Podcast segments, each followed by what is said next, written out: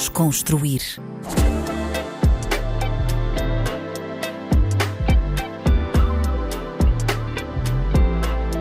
Olá, olá, bem-vindos a mais um episódio do Desconstruir na RDP África. O meu nome é Tomé Ramos e a convidada de hoje é DJ, é escritora, é Sandra Baldé, também conhecida por uma africana. Muito bem-vinda aqui ao Desconstruir, Sandra. Olá, Tomé, muito obrigada pelo convite. Estou muito, muito feliz por estar aqui hoje contigo. De nada. Como é que estás? Estás bem? Estou bem, estou na correria, como sempre, mas. Isso é bom sinal, não é? Exato. Uh, Porquê é que estás na correria? Ah, olha, porque tenho muita coisa a acontecer agora em dezembro, entre novembro e dezembro, não é? Para além da minha agenda enquanto DJ, também tenho o relançamento do meu livro, que vai acontecer agora no início de dezembro, no dia 1, mais precisamente. E tenho estado a preparar uma série de coisas, porque eu quero que fique tudo impecável. Eh, até lá, então tem sido assim muito intenso. Boa. É bom ter uma agenda cheia, mas também é preciso descansar. Sim. Cuidado. Olha, quero já começar pela, pela bio do teu Instagram. Tu começas a tua bio logo afirmando a tua identidade, de certa forma, não é? Tens Fulana Baby, eh, que está ligado ao, ao grupo étnico do- dos Fulas, não é? Exato. Eh, da, da Guiné-Bissau e não só, eh, Uhum. também da Nigéria, não é? Sim, é ali a zona da África, West Africa. Yeah. Eh, pronto, eu queria te perguntar o que é que significa para ti eh, seres parte deste grupo étnico e porque é que decidiste eh, colocá-lo na bio do teu Instagram? Ah, é assim, eu acho que é. Para já é é uma coisa que me dá muito orgulho, não é? O facto de eu saber as minhas raízes, porque é uma, é- é- eu, eu acho que é um privilégio eu saber tão, de forma tão aprofundada de onde é que eu venho. Eu não só sei que eu sou africana, como eu sei que eu sou guinense e como eu sei que eu venho desta etnia tão específica que é a etnia Fula. Então eu acho que isso para mim é um, é, é um símbolo de, de privilégio, não é? Poder saber um pouco mais sobre a minha história, porque eu sei que há muita gente que, que infeliz- infelizmente não sabe, não é? Por, por, por conta de todo o apagamento histórico que, que aconteceu. Ah, então é uma forma de eu poder, de eu, de eu também garantir que essa parte da minha história, da minha identidade não se perde, não é? Ou, ou eu afirmar-me dessa forma para as pessoas. Ahm, eu não sei assim muito sobre a etnia Fula, não vou estar aqui, não vou pagar uma de intelectu- intelectual, porque eu ainda, eu ainda eu sei que eu ainda tenho muito para aprender, não é? Mas ah, os meus pais, eles sempre tiveram um trabalho muito, muito importante dentro de casa, de me passar de forma direta e indireta ahm, muitos elementos da nossa cultura, né? da, da cultura guinense e da cultura Fula. Um, eles sempre conversavam muito em casa, no- tanto na- no crioulo da Guiné como em, em Fula, portanto eu sei algumas coisas, não sei assim muitas. Uh, sei mais do crioulo do, do, do Fula. Uh, e também temos alguns elementos culturais como músicas, uh, comida também específica de- desse. desse Desse, desse, dessa etnia Um, e são tudo coisas que, que, eu, que eu gosto, né? que eu aprendi a gostar e que eu que eu gosto de partilhar com as outras pessoas, não é? Portanto, é uma forma de eu enaltecer o orgulho que eu tenho por, por ter vindo dessa, desse, desse lugar. E é, e é algo que queres explorar cada vez mais? Ou seja, tu próprio disseste que ainda não sabias, ou seja, respiraste essa cultura dos teus pais e passaram-te eh, aquilo que é a Guiné-Bissau, eh, mas tu ainda não sabes, não sabes muito sobre esse grupo étnico. É algo que tu queres explorar, ir cada vez mais às tuas raízes? Ou sim. estás ok com isso? Não, sem dúvida que é uma coisa que eu quero explorar cada vez mais. É, isto é muito recente, não é? Este meu interesse acho que tem por, por aí cerca de seis anos, 5, 6 anos. Ahm, e sim, é uma coisa que eu quero muito fazer. Eu ainda não fui à Guiné, por exemplo. É uma coisa que eu quero muito fazer, ir lá, passar uma temporada, melhorar o meu crioulo, porque eu entendo, mas eu tenho muita vergonha, por assim dizer, de falar, porque eu não tenho aquela desenvoltura. Então, eu sei que se eu passar muito tempo num espaço onde só se fala crioulo, onde, ou onde o crioulo é, é o- a língua que mais se fala, que não vai ter, não vai ter como eu não aprender.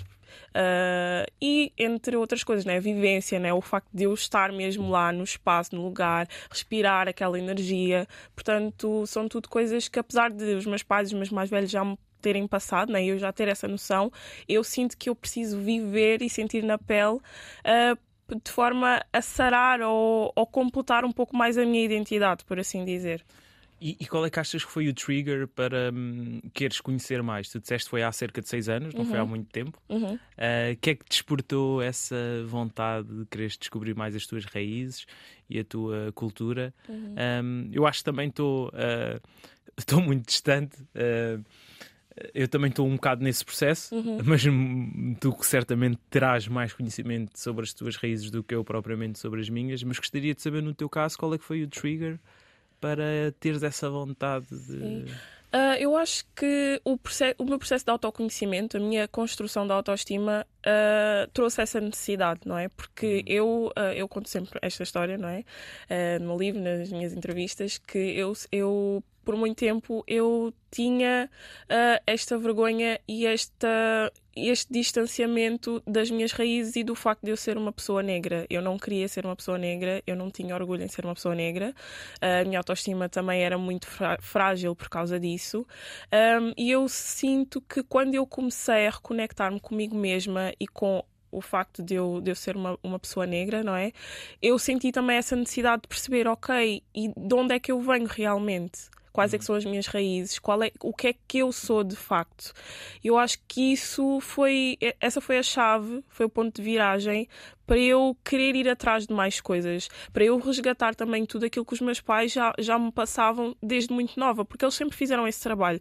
Eu é que não estava muito interessada nisso, não é? Uh, tu mas até depois... tinhas vergonha de ser guineense. É? Sim, sim. Isso é, essa questão é muito, muito intensa, porque eu lembro-me que na escola era mesmo, era mesmo motivo de chacota ser a guinense. Era tipo um ranking. Enfim. Uh, tu estudaste onde, Sandra? Na, na linha de Sintra, não foi? Estudei na linha de Sintra, estudei na Galpim de Carvalho e depois estudei na Padre Alberto Neto. Ok. Em que é a luz. Uh, e pronto. Uh, é, é, são espaços que têm muita, muita comunidade africana. Portanto, eu não, não senti falta disso durante o meu processo de, de, de crescimento, né, da adolescência e tudo mais. Mas dentro disso há, toda, há todo um outro conjunto de questões, não é? Até porque se tu estás inserido num grupo que é igual a ti, mas esse grupo também está a viver as, a, mesma, a mesma situação que tu, não é? É complicado, porque nós acabamos por nos ferir uns aos outros. Hum. Então foi, foi toda uma situação intensa. Exato, percebo, percebo perfeitamente. Um, e, então tu achas que é fundamental tu conheceres a riqueza do teu passado, dos teus antepassados, para teres uma autoestima agora em 2023, enquanto mulher negra em, em, Portugal e no, no Ocidente, não é? Sim, sem dúvida, e para me poder reafirmar, não é? Para não deixar que, que as pessoas uh, olhem para mim de lado ou, querem, ou, ou, me queiram diminuir por eu ser uma mulher negra, né? Hum. Porque isso acontece bastante. Uh, a descredibilização, uh, o, o subestimar, não é? O talento ou a inteligência de uma mulher e de uma mulher negra por, por ela não ser padrão não é? Quanto mais longe nós estamos do padrão, mais dúvidas e mais obstáculos colocam em nós. Portanto, quando nós resgatamos essa autoestima, essa força, esse conhecimento que nós, um, que nós temos, não é? Que existe, uh, não digo que é mais fácil, mas nós conseguimos, conseguimos nos movimentar na sociedade de uma forma mais, um, mais segura, por assim hum. dizer. E e tens melhorado bastante a tua autoestima, com certeza. Ai, sem dúvida. DJ, escritora. Sim, sim, sem Isso dúvida. Tem sido passos fundamentais, não é? Sim, sim, são tudo coisas, são tudo coisas que, que me ajudam a fortalecer isso, sem dúvida. Ou seja, e, e também o facto de teres destacado aquela frase do teu livro, as, normalize, uh, normalizem as mulheres negras com uma autoestima do, do Exatamente. não vamos repetir uh, na íntegra a frase. Okay. Pronto, também tem muito a ver com isto, não é? Com uhum. essa necessidade que, que tu estás a falar e de quereres mesmo destacar. Sim, essa sim. Frase, é? sim, sem dúvida, porque é, sim, há muito aquela coisa do género: ai, tu para uma mulher negra até és bonita, tu para uma mulher negra até és inteligente, para uma pessoa negra tu até és capaz de. Não é? Há sempre aquela dúvida. Eu, quando era mais nova, eu, eu costumava ser uma aluna boa, não é? Eu era a melhor aluna da minha turma. Hum. Eu tinha boas notas, e eu estudava, eu gostava de estudar, etc. Um, e havia sempre aqueles comentários do género: Ah, pá, tu realmente, para uma criança negra, uau, não estava à espera que tirasses notas tão incríveis. As pessoas parece que nunca estão à espera que coisas boas estejam associadas a pessoas negras. Pois. Isso. Isso também tem um efeito perverso em ti e em nós, não é? Uhum. Uh, porque acabas depois de forma consciente e inconsciente de querer relegar essa parte da tua Uhum. identidade, não é? Sim, Posso disfarçar isso. sim, sim, sim, sim, claro. E depois. É, é verdade. Exatamente, sim. E há, todo, há, há toda uma pressão em nós, não é? Nós parece que precisamos de ser duas ou três vezes melhores e temos que estar sempre impecáveis e temos que estar sempre bem, estáveis, mentalmente, fisicamente, a nível da aparência, porque as pessoas estão sempre prontas para nos colocar num lugar de marginalização. Então, Como é, que, como, é que, como é que isso te afeta no teu dia a dia? Tu ainda pensas ahm, muito nisso, eh, de forma consciente, ou seja, perante novas situações sociais, perante diferentes contextos, ainda Uhum. pensas, pá, cuidado, tenho de fazer melhor vezes dois ou ter um comportamento ainda melhor porque me podem julgar. Sim, eu ainda Ainda. penso, eu ainda penso nisso de uma forma mais consciente do que eu pensava há uns, há uns anos atrás. Não é? Porque agora eu sei porque é que essas coisas acontecem, porque é que eu penso assim e porque é que eu às vezes, se calhar, eh, ah, vou agir de certa forma, não é? Para lá está, para não ser colocada nesse lugar de marginalização, não é? Mas claro que ah, sem, sem querer cortar as asas, sem me boicotar, não é? Porque, por exemplo, eu sou uma pessoa que usa bastante tranças, usa. Passo, por exemplo, quan- enquanto DJ, passo muita música africana, ah, estou sempre a falar, sempre que possível, estou sempre aqui a levantar a bandeira do antirracismo, ah, da autoestima para pessoas negras, para mulheres negras, não é? Portanto, ahm, isto são coisas que eu não vou deixar de fazer ah, para me anular em prol desse, Dessa aceitação. dessa aceitação, exatamente. Integração, uma certa Exato. integração. Exato, são, coisa, são, são coisas inegociáveis para mim. Mas claro que sim, que eu, que eu continuo a pensar nessas coisas. Por exemplo, enquanto artista, eu penso em melhorar sempre, em apresentar-me de uma forma impecável, de entregar um trabalho impecável, porque não posso falhar, não posso errar, não é? No sentido, nesse sentido, porque já sou mulher e depois ainda sou uma mulher negra, então o peso parece que triplica ou quadriplica. Ahm, então são tudo coisas que, que às vezes eu penso, não é? Mas sempre co- colocando as coisas na balança para não, para não me boicotar outra vez e para não me anular outra vez, porque eu já fiz muito isso durante a minha vida toda. Hum, Interessante, interessante isso que estás a di- a dizer. E, e também é bom, de certa forma, teres aí as, as tuas boundaries, as tuas fronteiras bem definidas eh, com aquilo que é inegociável ou não para ti. Isso é importante. Sim. E quando é que vais à Guiné? Boa pergunta. Ah, eu estou sempre a dizer que é para o ano, mas quando chega o ano, depois não acontece. Que desculpas é que tens arranjado? Ah, epá, os bilhetes são um bocadinho carotes. Sim, Para, sim. para o continente africano são, são É assim logo um grande puxados. entrave, não é? Sim, então é uma coisa que eu tenho que planear, não é? Mas é uma coisa que eu quero muito, muito, muito que aconteça. Ah, eu acho que todas as pessoas, todas as crianças que nasceram, todas as crianças africanas que nasceram fora do continente africano, elas precisam ir lá pelo menos uma vez na vida e eu incluo-me nisso, não é? Então é uma coisa que eu, é uma missão que eu tenho mesmo que cumprir. Não sei datas, não sei quando é que vai acontecer, mas vai acontecer em breve. Tu já saíste alguma vez da Europa? Não, Ok, então a primeira vez fora da Europa vai ser. eh, vai ser no continente africano. Boa, boa. Olha, eu, eu também eh, saí agora, por acaso, este mês pela primeira vez da, da Europa, mas não fui à África, mas quero ir muito para o próximo ano também. Eh, também à Guiné, o meu pai é guineense, a minha mãe é portuguesa, o meu pai é Ok. guineense, também quero ir descobrir esse meu lado. Sim, não sou fula, sou balanta, ok. mas, mas pronto, também é algo que, que quero muito descobrir, por isso é que também te estou aqui a perguntar isso. Uhum. Onde tu representaste bem a Guiné-Bissau foi no Afro Nation. Uh, andaste lá com uma bandeira. Sim. Eu acho que eu também estava lá. Eu não sei se te vi por lá, uh, Ok. mas eu acho que te vi lá no público com uma bandeira guineense. Tenho essa, essa Ah, impressão. Então, eu eu estava com a bandeira guinense no Afro Nation de 2022. Eu No fui de aos dois- dois. Pronto, no Pode de ter sido 2023 eu vesti a bandeira, literalmente. Estava com um conjunto Ah, com- em crochê da, da bandeira da Guiné-Bissau. E sim. Como é que foi o Afro Nation? Olha, eu amo o Afro Nation, eu sou fã, fã, fã daquele festival. Eu vou todos os anos, fui ao primeiro ano, quando toda a gente duvidava que aquilo ia acontecer. Eu fui, com a cara e com a coragem, e amei. Uh, e vou todos os anos. Eu acho que aquilo é, é quase terapêutico, porque eu sou muito fã de Afrobeat, de Amapiano, de músicas uh, do Congo, Nigéria, um, África do Sul. Sou mesmo mesmo fã, então eu sinto muito em casa naquele, neste tipo de festivais, não é? Para além de que à, à nossa volta só há pessoas maioritariamente negras, uh, numa cidade onde o, a maior parte da população, o resto do ano é branca. Então, eu já morei em Portimão 4 anos. Então, ah, já? morei em, sim, morei 4 okay. anos em Portimão. Portanto, para mim, ver aquela mudança durante uma semana é só incrível. Incrível, incrível. E enfim, eu é espero. Uma... Espero conseguir tocar lá um dia. Pois, tu tens esse sonho, não é? Sim, é o meu objetivo.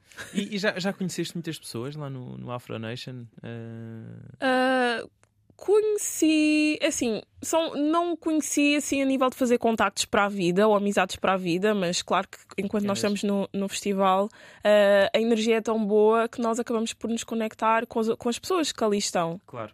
E às vezes, porque estou a perguntar isto porquê? Porque às vezes as bandeiras podem ser um ponto de contacto, uhum. não é? Uh, quase que há ali logo uma identificação. Sim, sim, sim, sim, sim.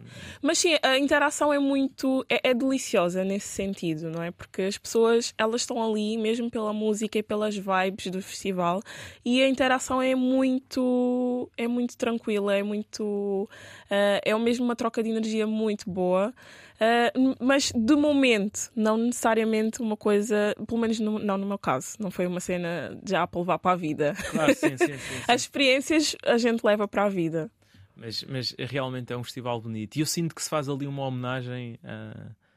Pá, uma verdadeira homenagem Sim. àquilo que há de bom em África, Sim. musicalmente, é muito bom. Sim, e nós temos mesmo música muito boa, temos talentos incríveis e nossa energia é unmatched mesmo.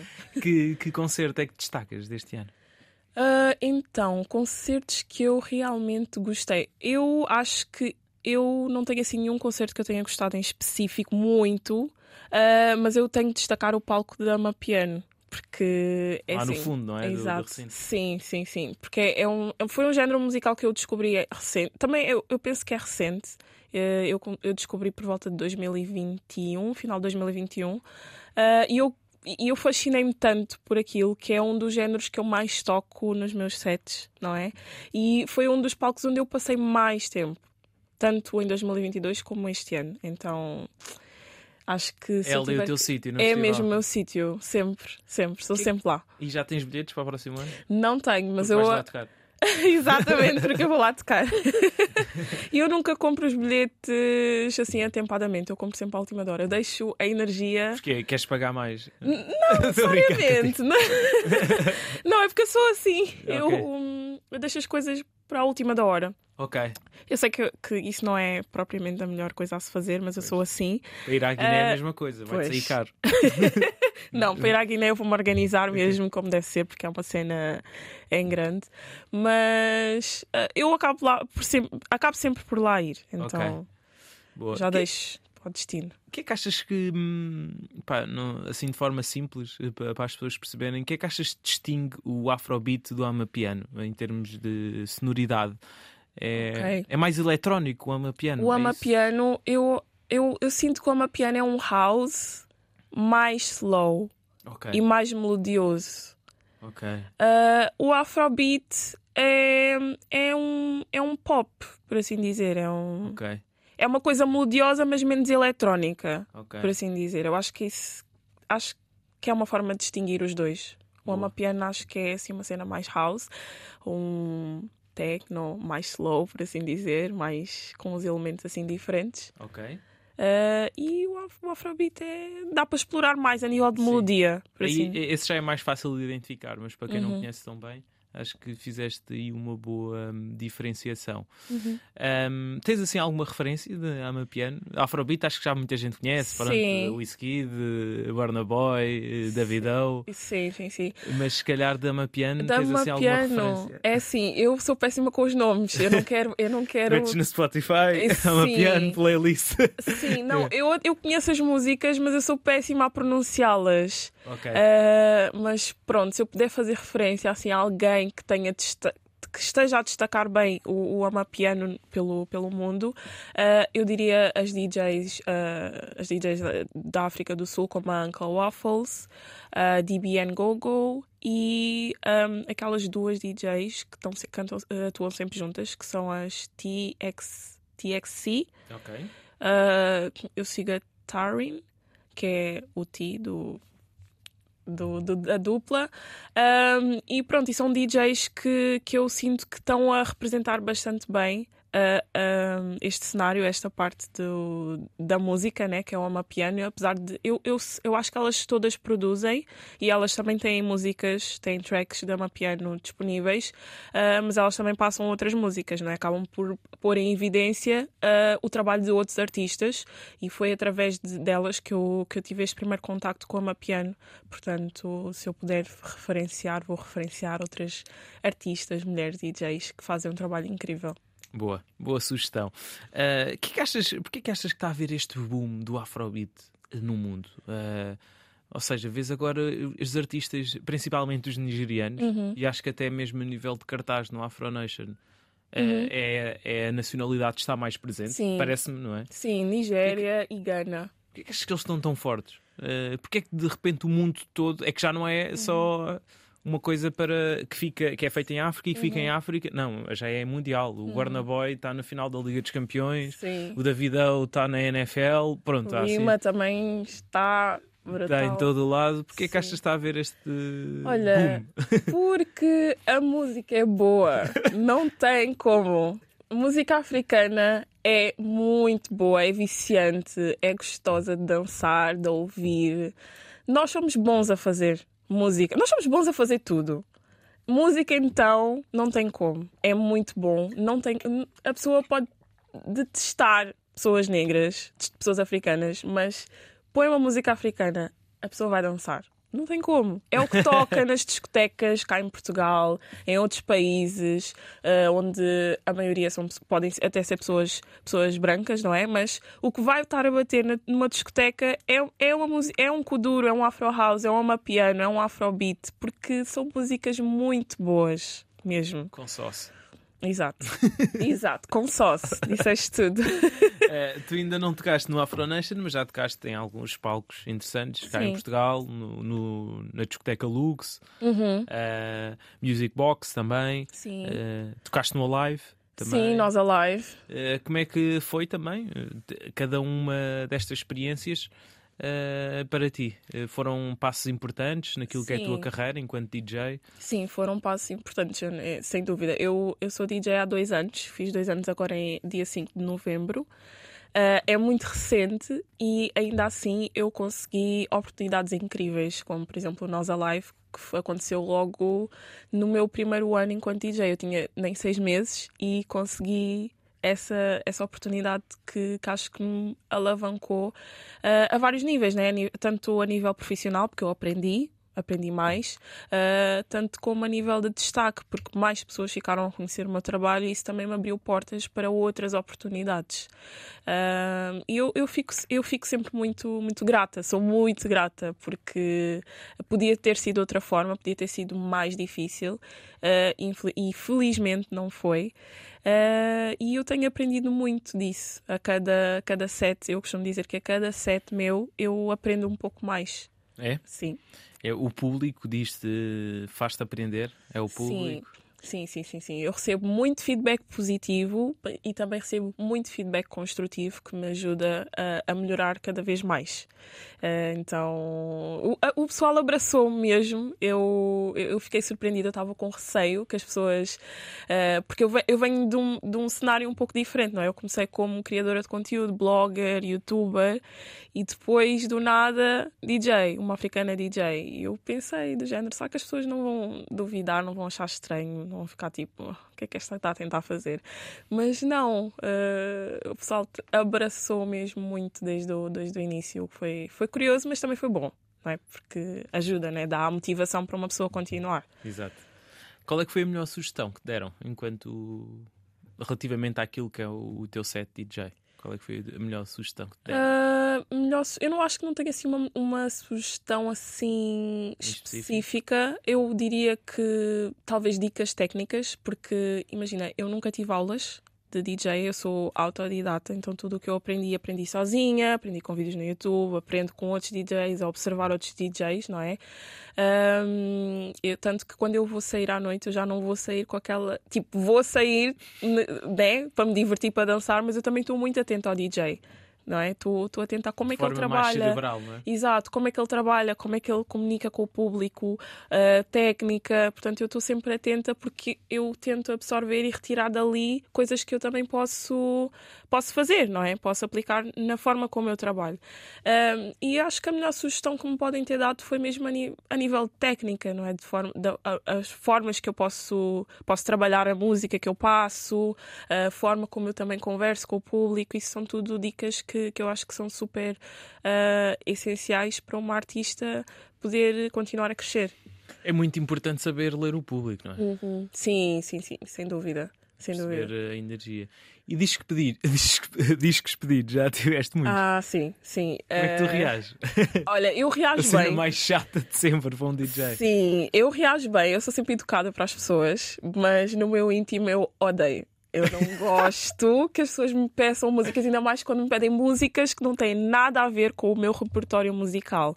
Não é que eu toco um género e as pessoas pedem uma coisa nada a ver, tipo Bad Bunny ou alguma coisa do género que eu gosto, né? gosto das músicas, mas eu não, eu não passo. De repente não tem nada a ver, né? Sim, sim. E o mais engraçado é que eu já fui essa pessoa quando eu não era DJ. Eu, eu era a pessoa que pedia ao DJ. Eu acho que todos nós já fizemos um bocadinho. Sim, eu, eu por isso... não fazer. Sim, sim, sim. Por isso é que eu. Já eu... fiz também, tenho confessar. Pois. acho que todos é nós horrível. já fizemos. Tenho um bocado de vergonha de dizer isto, mas, mas pronto, faz parte. Faz parte, faz parte. Por isso é que eu. Eu... Sim, sim, por isso é que eu, eu sou sempre educada para as pessoas, porque também não já vale a pena. Já estiveste do outro lado, não é? Sim, já estive do outro lado, já sei como é que, como é que funciona, então. E o, o Jardim de Verão da Gulbenkian foi especial, de alguma ah, forma? Foi muito especial, está no meu coração, está no meu top 3 de sítios incríveis onde eu já toquei. Foi, olha, tenho saudades. Eu, por mim, faria aquilo o verão todo. Foram tocaste, só... tocaste algumas vezes, não foi? Sim, toquei oito vezes. Uh, só não toquei nove porque estava no Afro Nation. uh, mas era, uh, fui a DJ residente em, em parceria com, com o Berlock. Okay. Nós tocávamos entre as atuações dos outros artistas uh, e foi incrível. A energia daquele público era surreal, surreal. As pessoas dançavam e a cada track que eu passava, as pessoas vibravam de uma forma que me enchia mesmo muito o coração. Uh, porque no fundo é isso que eu, que, eu, que eu gosto de fazer enquanto DJ, é proporcionar uh, boas vibes para as pessoas. Eu gosto que as pessoas se sintam felizes ao ouvir a música que eu passo. E ali isso sentiu-se de uma forma muito especial, muito especial mesmo. Eu lembro, tipo, chegava ao fim, porque eu, sou muito concentrada quando eu estou a tocar, mas quando eu chego aos últimos tracks, eu já começo a interagir mais com as pessoas, já começo a dançar e eu olhava à minha volta e era só gente feliz, com um sorriso na cara. Uh, epá, era, era mesmo incrível. Yeah, eu adorava. Acredito, deve ser uma sensação incrível. Sim. Ainda por cima num evento que não tem, ou seja, o significado daquele evento vai muito mais para além da música, não é? Sim. E daquilo da festa, não é? Sim, sim, é, sim. É um, um evento com, com significado especial, não é? Ver tantos um, artistas africanos uhum. num sítio no centro da cidade. No centro da cidade, exatamente, puxar. Super elitizado, não é? Sim, sim, sim. Acho que é super É muito simbólico. Também tem, também uhum. essa parte. Sim. Tu há bocado falavas de como é que começaste, não foi? Uhum. Como. Uh, E o que é que tu achas que alguém que está que tá a ouvir, alguma criança que esteja a ouvir, qual é que achas que é a melhor forma de começar se quiser ser DJ? É começar por aí, por essa parte de ir ao YouTube, pesquisar coisas? Uh, eu acho que é começar mesmo. Eu acho que. Sacar o virtual DJ? Sim, começar com o que se tem, não é? é e depois, uh, pá, tentar que os pais também incentivem. Acho que, acho que é, que é essencial. Eu, não, eu nunca sonhei em ser DJ, não é? Uh, nunca foi uma coisa que eu sonhei, do tipo, ah, quando eu crescer eu quero ser DJ. Aconteceu mesmo de forma aleatória. Uh, mas se alguma criança ou algum jovem eu sou jovem também, né? mas mais jovem que eu, tiver a ouvir, uh, eu acho que é mesmo começar com o que se tem. Se tiveres um computador, pá, instala esse programa que estavas a dizer, o Virtual DJ, não é? Uh, e começa, tipo, para descobrir que coisas é que tu podes aprender, como é que podes aprender e depois, quem sabe, fazer ali um. Olha, estamos perto do Natal, portanto, fazer eh, um pedido aí aos pais, aos tios, às avós, uh, para oferecer uma controladora básica uh, que dê para conectar ao PC, começar ali a treinar e quem sabe depois o que é que isso pode, pode trazer okay. mais para a frente. Eh, como é que. Epá, eu não percebo nada disto, desta parte mais, mais técnica. Sim. Uh, como é que. Tu, por exemplo, tens a tua própria controladora e quando és requisitada levas? Todos os sítios já têm controladoras? Uh... Como é que isso funciona? Ok, ok. Então. Uh, há várias formas de tu trabalhares enquanto artista. Okay. Há DJs que, mesmo que o espaço tenha material, não é? Elas preferem levar o seu próprio material, a sua controladora, ou, a sua controla, ou o seu PC e a sua controladora, porque também depende da controladora. Há controladoras que não precisam de computador, só colocas a pen, o, pen, o pendrive e está. Há outras que são mais simples e precisam de um computador. Portanto, enfim, isso também varia. Okay. Uh, eu, pessoalmente, eu prefiro tocar com o material da casa, se o material for bom e atualizado. Okay. se for antigo, eu prefiro usar o meu material, ou se o espaço não tiver, eu, eu levo o meu material, não é? Mas na maior parte dos casos, as casas têm, têm, okay. uh, têm material. Mas depois não tens de estar sempre a aprender, porque os controladores não são todos iguais, não é? Uh, são padrão. É como ah. um telemóvel. Tipo, sabes, se tu sabes mexer num telemóvel, tu sabes mexer em todos okay. à partida, porque sabes mais ou menos onde é que está o quê, o que é que, o, o que, é que faz o quê, o que é que é a função do quê. Então, as controladoras, as controladoras e as mesas, elas não são assim muito diferentes umas das outras. Tem o, o básico e essencial, né? umas podem ter mais coisas, outras têm menos, mas uh, basicamente é isso. E por isso também é que existe o soundcheck, não é? Uh, que é para Exato. a pessoa chegar, ver se, está, se vai se familiarizar com o material, se dá-se bem com o material. Uh, mas de resto é, muito, é mesmo muito tranquilo. No início eu tinha mais esse receio, não é? Ai meu Deus, eu não sei se eu vou saber mexer com aquela mesa, com aquela controladora, mas agora já é, já é bem tranquilo, só okay. se for muito diferente. E tu, por exemplo, se for uma casa com material muito antigo, tens controladora e PC ou só controladora? Tenho a controladora e tenho o PC. Okay. Uh, agora já tenho. No início não tinha, então era um suplício porque tinha que pedir emprestado ou não tinha e a casa tinha que arranjar ou tinha que arranjar outra solução, mas hoje em dia já tenho as minhas coisinhas e se não se a casa não tem, eu tenho e está tudo resolvido. Muito bem, muito bem. Olha, agora gostava de ir ao teu livro para que fique bem escurecido. Okay. Trouxeste aí as três edições para quem tem para quem tem a possibilidade de ver esta conversa em vídeo. Pode ver agora três edições. Podes dizer, podes dizer qual é que é a prima, da primeira okay. à terceira? Pronto. Então esta é a primeira edição a primeira capa. Todas elas foram feitas pela mesma ilustradora, que é a Esther. Eh, ela é do Brasil. Eu encontrei no Facebook de uma forma bem aleatória e ela desenhou esta minha primeira capa. Que não, isto, esta sou eu, ok? Uh, isto foi baseado numa foto, numa fotografia minha, uh, mas pronto, depois foi adaptado. Uh, depois passei para esta segunda capa, que foi a edição de Natal, foi a edição especial de Natal. Fiz mesmo pouquíssimas unidades e esgotou super rápido, porque também esta capa é mesmo muito linda. É a minha favorita até agora. e depois temos esta terceira capa que foi lançada em maio deste ano, maio junho, que é uma cena mais primavera-verão, mas acho que dá para todas as estações do ano. Acho que não dá para todas as estações do ano. Uh, e é uma coisa também diferente, que eu queria que fosse uma capa bem, bem diferente das outras, das duas primeiras. Uh, e elas estão todas interligadas de alguma forma, não é? Esta, esta mulher que está aqui na capa é a Cadi. Uh, que é uma mulher negra guinense, que é, a personagem principal do livro, uh, e ela é careca, ela, entretanto, corrapou o cabelo, etc. Assim, várias coisas aconteceram no livro, uh, e pronto, ela é aqui a estrela de todas as nossas capas, basicamente. Ok. Achas que há um público-alvo desse, desse livro ou é para a população no geral? Ou pretende ser para a população em geral? Então, eu escrevi este livro a pensar nas mulheres negras. Este hum. livro foi escrito para mulheres negras.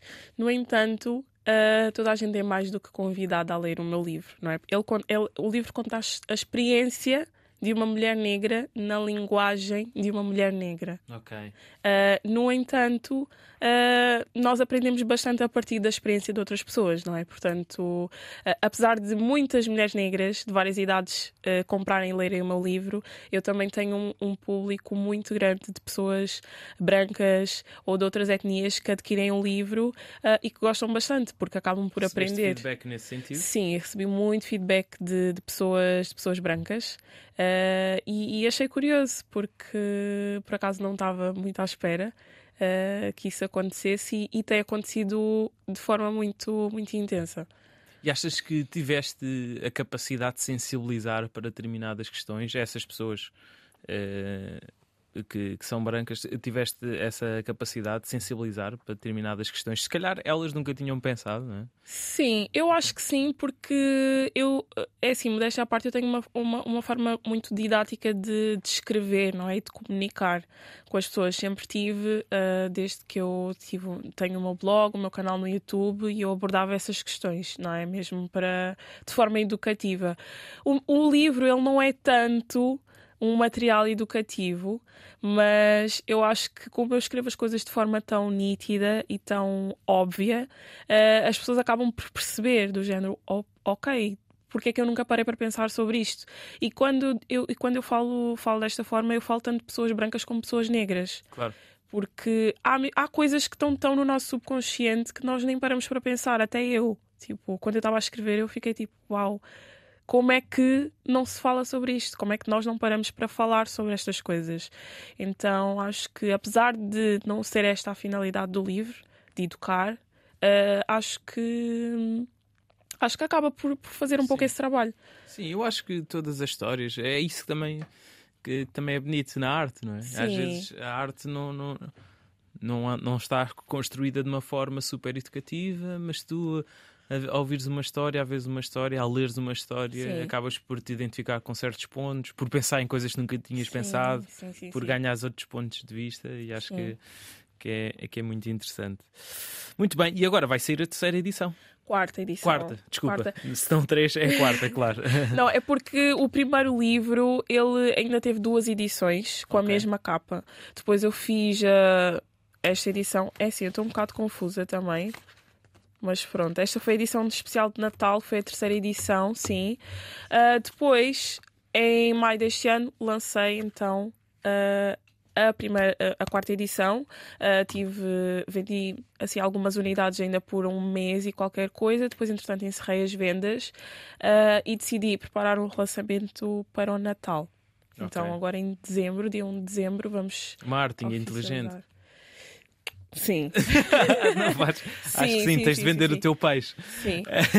Olha, tu também estiveste envolvida na criação de uma agência de marketing digital, não é? Sim. Bold and Digital. Exatamente. É assim sim. o nome. Uh, como, é que, como é que está a correr o negócio? Como é que surgiu esta ideia também de fazer essa agência de marketing? Ok, então, a agência ela existe desde 2021. Uh, porquê? Porque hum, por necessidade mesmo. Então, eu tinha uma loja de roupa, tinha uma loja online, a Sandy From The Block, que eu criei no, no meio da pandemia, uh, que ainda teve as suas atividades a acontecer até meados de 2021. Uh, e, entretanto, eu entrou uma pessoa para me ajudar, a Helena, Helena Baldé.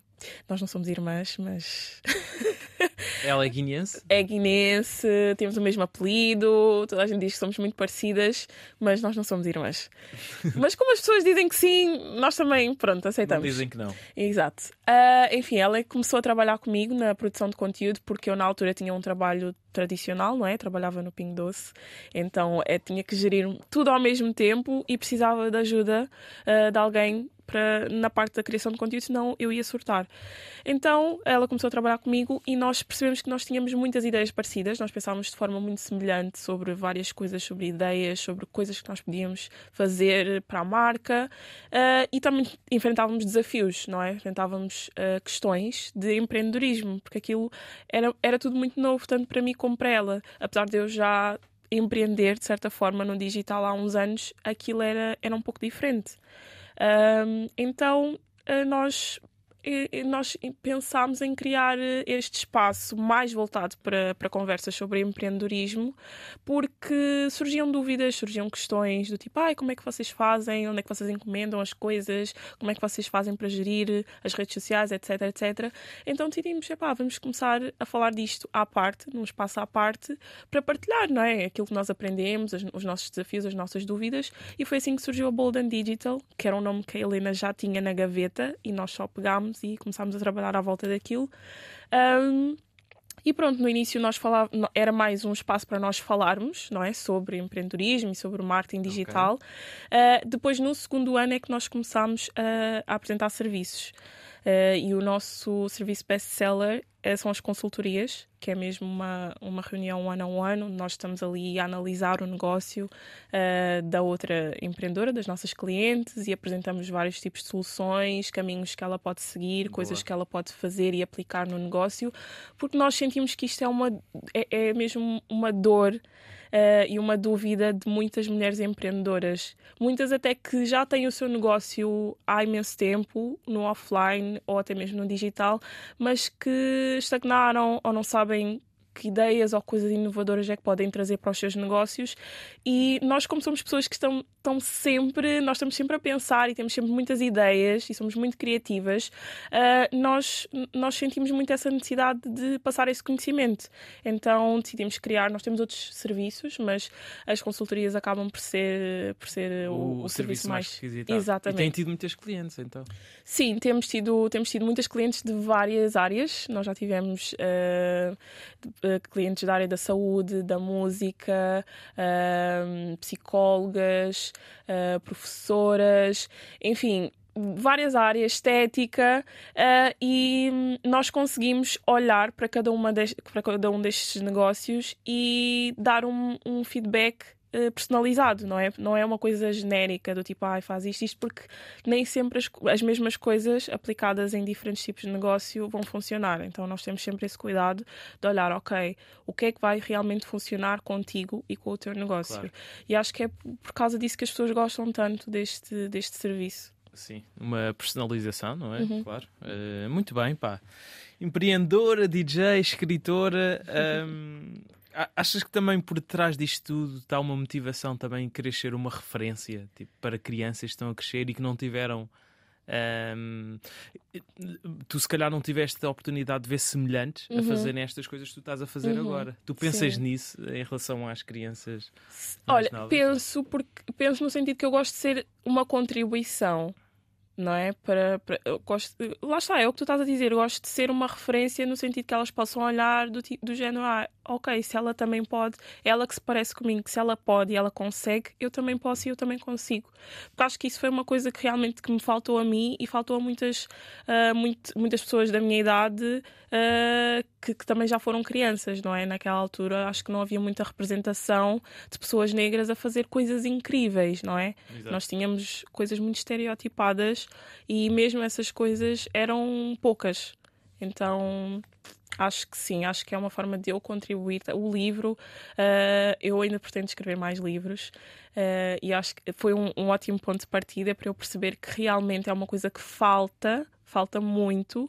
Então, sim, é, é uma forma de eu contribuir para essa, para essa falta, para essa falha, para essa lacuna, por assim dizer.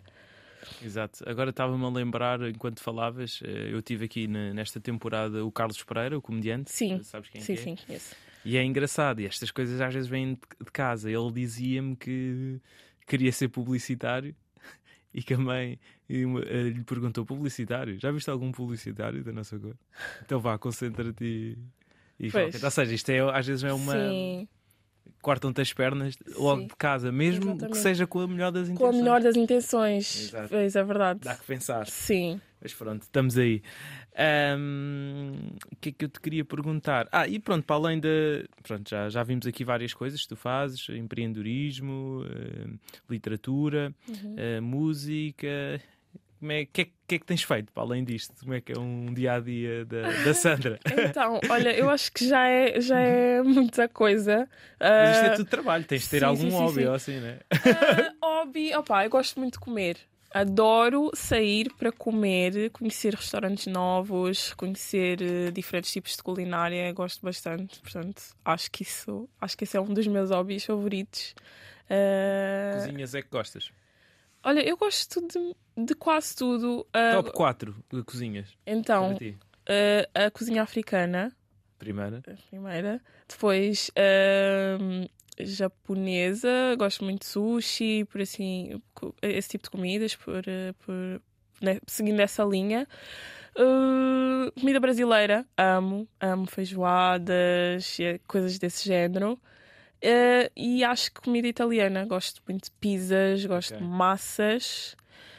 Opá, eu gosto mesmo de. E comida. deixaste também uma cozinha portuguesa para. Pá, pronto, cozinha portuguesa em quinto. cozinha...